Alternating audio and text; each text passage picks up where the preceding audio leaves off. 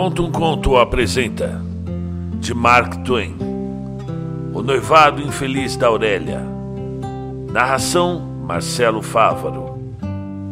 Os fatos que se seguem foram narrados numa carta que me escreveu uma jovem da bela cidade de San José. Eu devo esclarecer que não conheço em absoluto a signatária do referido documento, que se assina simplesmente Aurélia Maria é provavelmente um pseudônimo. A pobre garota tem o coração transtornado pelos infortúnios que vem sofrendo e sente-se tão perturbada pelos conselhos, uns diferentes dos outros, de amigos ignorantes e inimigos insidiosos, que não sabe mais o que fazer para se ver livre da teia do destino, na qual parece encontrar-se presa para sempre. Nervosa, ela recorre a mim, suplicando-me que lhe dirija meus conselhos, falando-me com uma eloquência extraordinária que tocaria o coração de qualquer estátua. Ouçamos a sua triste história. Aurélia tinha 16 anos, diz ela, quando encontrou e amou com todo o ardor de uma alma apaixonada um rapaz de New Jersey chamado Williamson Brookride Carters, quase seis anos mais velho que ela.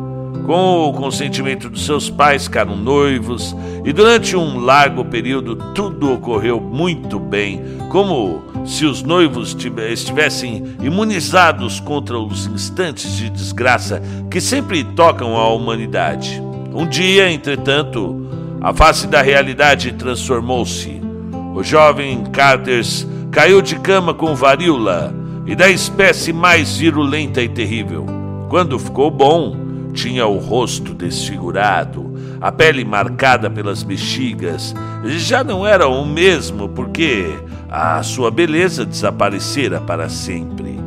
Aurélia pensou logo em romper o seu compromisso, mas, por uma questão de piedade para com o infeliz, limitou-se a transferir o casamento para depois, como que dando uma oportunidade ao pobre rapaz. Acontece que, na véspera do casamento, Caters, quando acompanhava com os olhos um balão que subia aos céus, caiu distraído num poço e quebrou uma perna. Tiveram de amputá-la acima do joelho. Novamente, Aurélia teve a intenção de acabar com o noivado e novamente o amor triunfou. O casamento foi transferido e ela deixou que o tempo corresse. Outra infelicidade aguardava o noivo caipora. Carters perdeu um braço quando, de uma descarga imprevista de um canhão numa festa cívica, ainda na convalescença, três meses depois, teve o outro esmagado numa prensa agrícola. O coração da pobre Aurélia foi horrivelmente machucado por essas verdadeiras calamidades. Era enorme a sua aflição eh, por ver o seu jovem noivo abandoná-la pedaço por pedaço. Imaginar que, com esse sistema de progressiva redação, com um pouco nada mais se estaria do rapaz.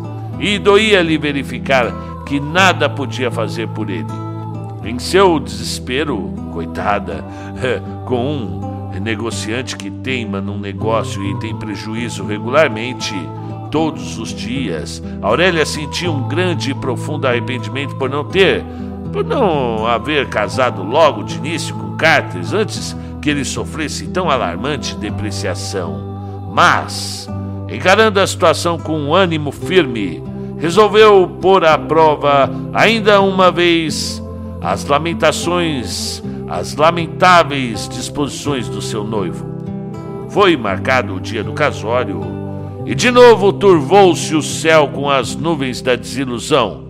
É que Carters caiu doente com acesso de erisipela que foi quando perdeu um dos seus olhos.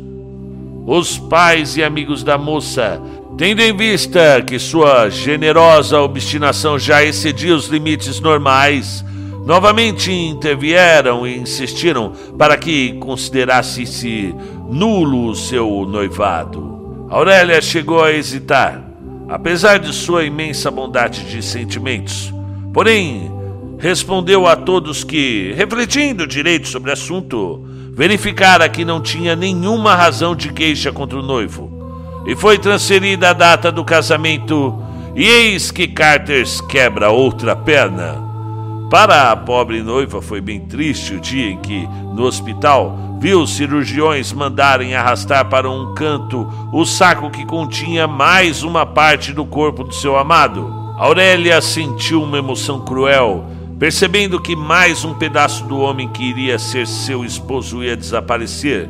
Sentiu, sobretudo, que o campo de suas afeições mais puras diminuía a olhos vistos. Contudo, não atendeu aos rogos dos seus, quanto à anulação do seu compromisso, e só fez mesmo transferir o casamento.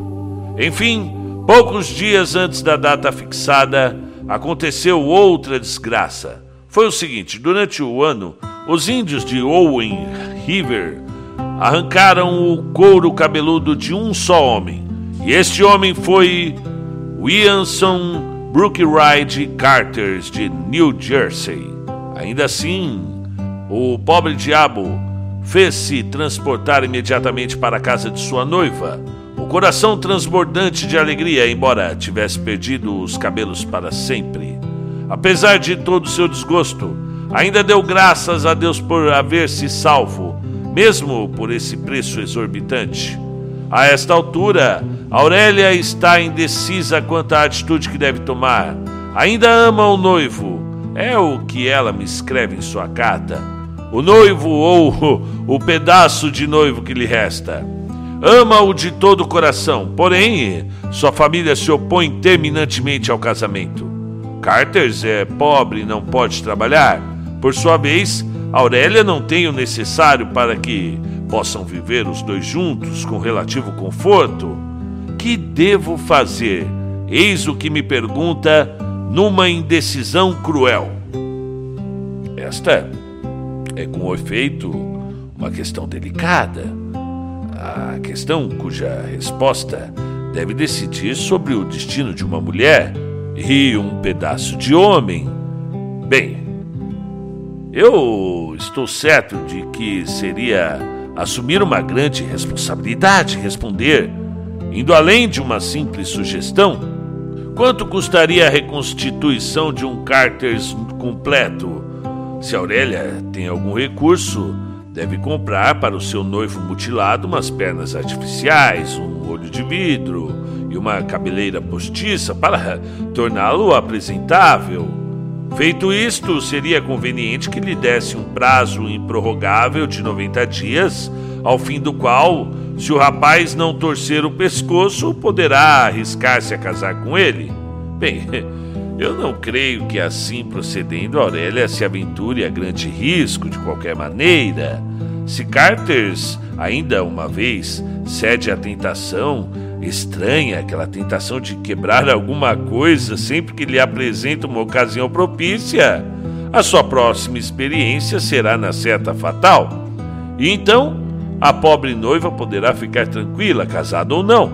Casada, as pernas de pau e outros objetos, a propriedade do defunto, ficarão como herança para a viúva, e assim Aurélia não perderá nada, a não ser, na realidade, último pedaço vivo de um esposo honesto e infeliz, que durante a vida toda não fez outra coisa senão contentar os seus extraordinários instintos de autodestruição.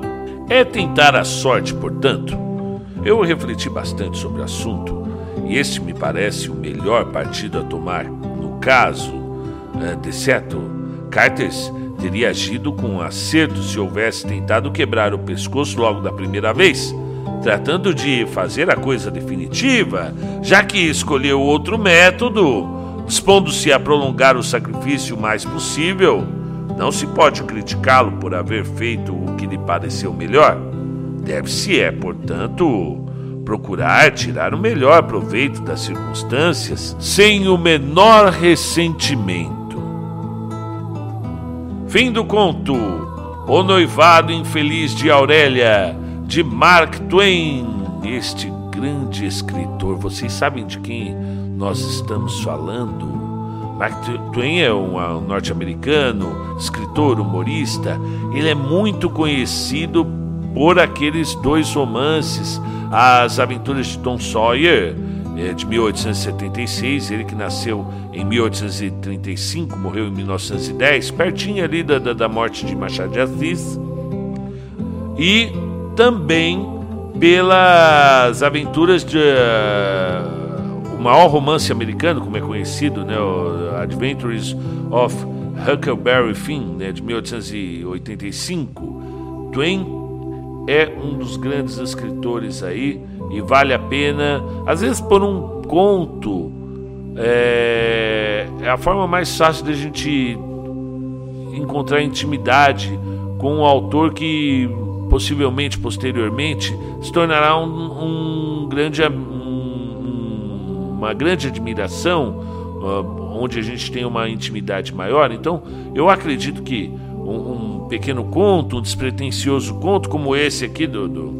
noivado infeliz da Aurélia Maria seja uma ótima oportunidade para um primeiro contato com um grande escritor.